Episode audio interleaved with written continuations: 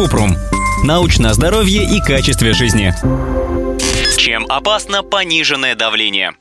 Артериальное давление – это сила, с которой кровь давит на стенки артерий. Оно измеряется в миллиметрах ртутного столба и имеет два значения. Верхнее или систолическое показывает давление в артериях в момент, когда сердце сжимается и выталкивает кровь. Нижнее или диастолическое – давление в артериях в момент расслабления сердечной мышцы.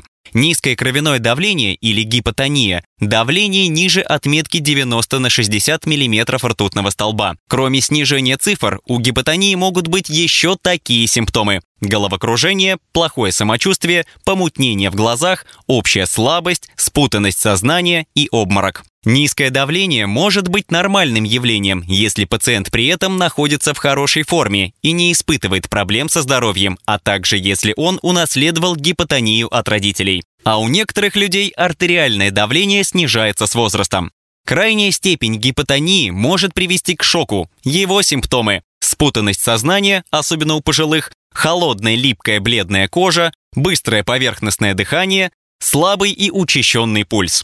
Причины. Основные виды гипотонии, или как ее еще называют артериальной гипотензии, ортостатическая, когда человек встает или внезапно меняет положение. Постпрандиальная, После приема пищи кровь течет в пищеварительный тракт, чтобы поддерживать нормальное кровяное давление. Тело увеличивает частоту сердечных сокращений и сужает определенные кровеносные сосуды. Но у некоторых людей эти механизмы не срабатывают, что приводит к снижению давления, головокружению и обмороку. Нервно-опосредованное. После физических упражнений или длительного стояния. Медицинские причины, которые вызывают низкое кровяное давление.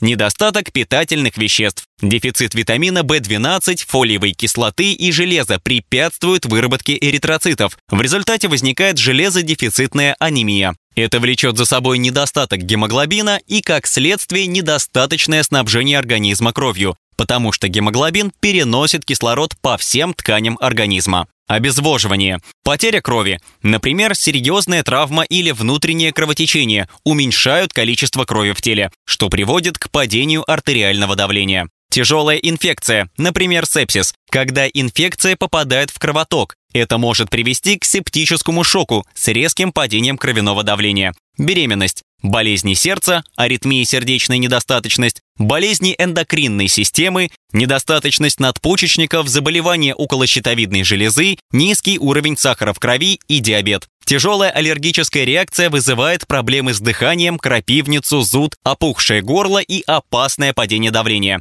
Некоторые лекарства – диуретики, альфа- и бета-блокаторы, трициклические антидепрессанты, средства для лечения болезни Паркинсона.